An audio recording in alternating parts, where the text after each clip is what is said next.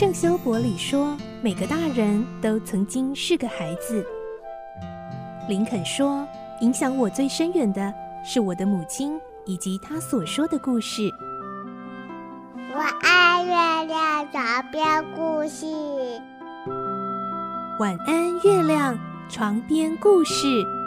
小青姐姐邀请每一位大孩子、小孩子一起听故事，不管多忙，也要和你一起听故事。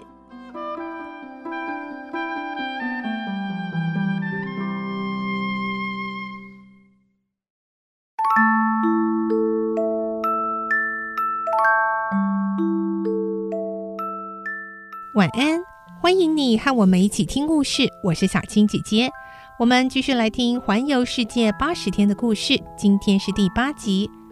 费克刑警为了想要逮住霍格，故意和英国领事馆的领事假装演出了一场戏，目的是想让霍格中计，被拘留下来。但是他会成功吗？来听今天的故事。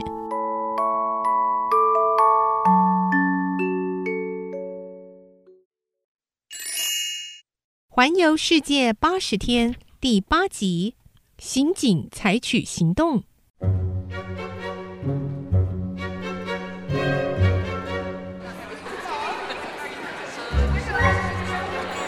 帕斯巴德在码头上推推挤挤的过去，不料却撞上了一个人。他赶紧连声道歉：“哦，对，对不起，对不起啊！”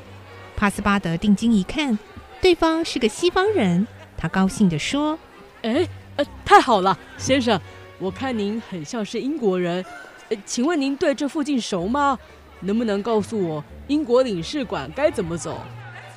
这个人就是费克，费克根本没注意到帕斯巴德讲话，生怕一不留神就被嫌犯逃脱，因此专心一意地用眼睛和直觉侦测着过往人群。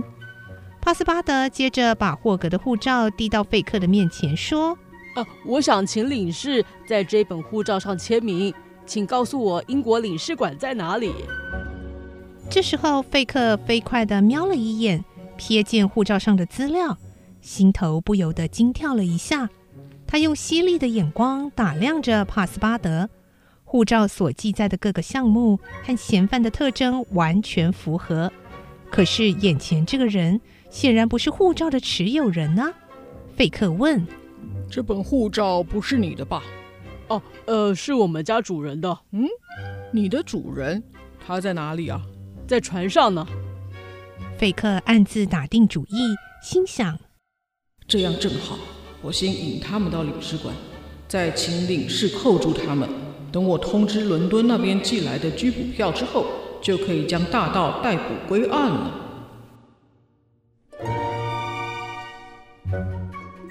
费克对帕斯巴德说：“若是这位先生想请领事签名，一定要本人出面申请才行啊。”“哦，原来如此。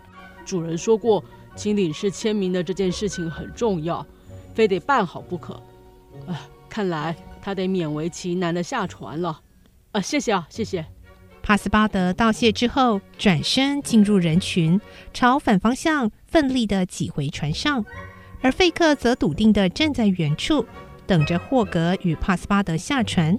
他早已盘算好接下来该如何采取行动了。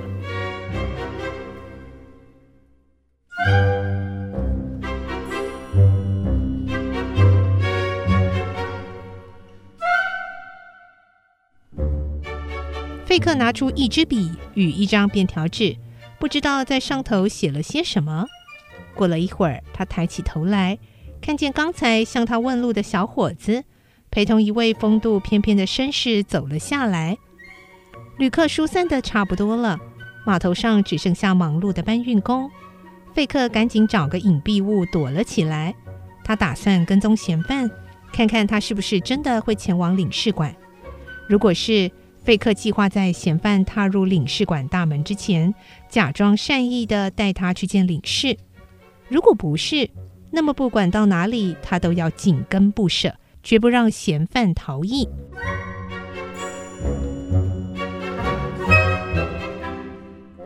帕斯巴德和霍格向人问了路之后，就朝大街上走去。费克一路躲躲闪闪的跟在后头，走啊走，他们果然走向领事馆。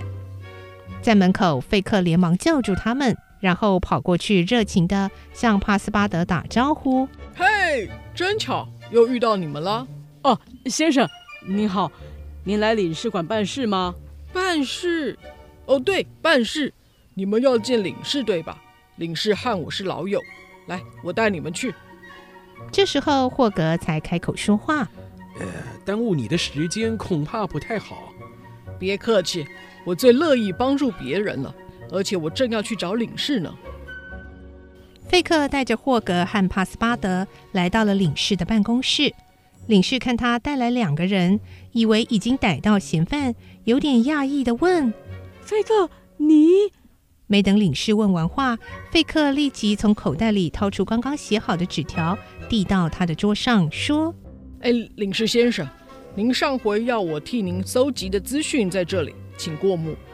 另外，这位是来自英国的朋友，想请您在护照上签名。”当领事读着纸条时，费克连忙向霍格和帕斯巴德聊了一些无关紧要的话。例如旅途是不是很累？是不是第一次出国等等。而领事看完纸条后，悄悄地把纸条放进抽屉中。纸条上是这样写的：“领事先生，我盯住嫌犯，他想请您在护照上签名，请您仔细检查他的护照，看是不是伪造的，或是有没有其他的问题。就算没有疑点，也务必找个理由扣留护照，让他不能离开苏伊士。”万事拜托了。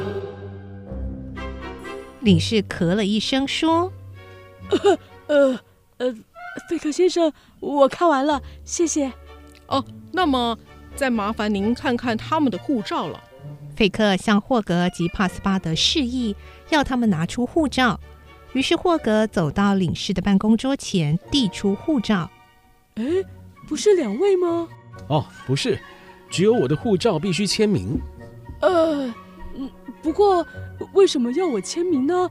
嗯、呃，你应该知道，现在护照上不需要本国领事的签名就能够通行啊。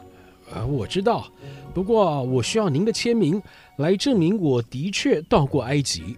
嗯，所以你就是护照的主人，呃，菲里亚斯·霍格。是的。你来自伦敦，呃，那接下来要去哪呢？要去孟买。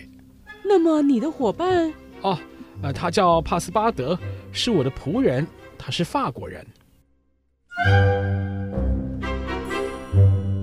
领事一边问，一边仔细审查整本护照，但护照什么问题也没有，他根本找不到可以扣留的理由，只好在上头签了名。费克在一旁看得干着急，却无计可施。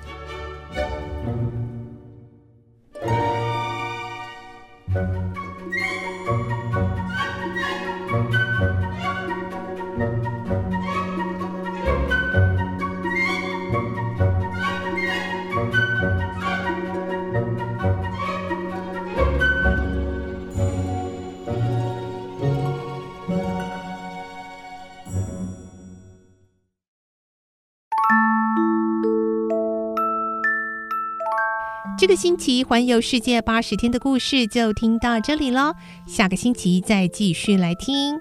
我是小青姐姐，祝你有个好梦，晚安，拜拜。小朋友要睡觉了，晚安。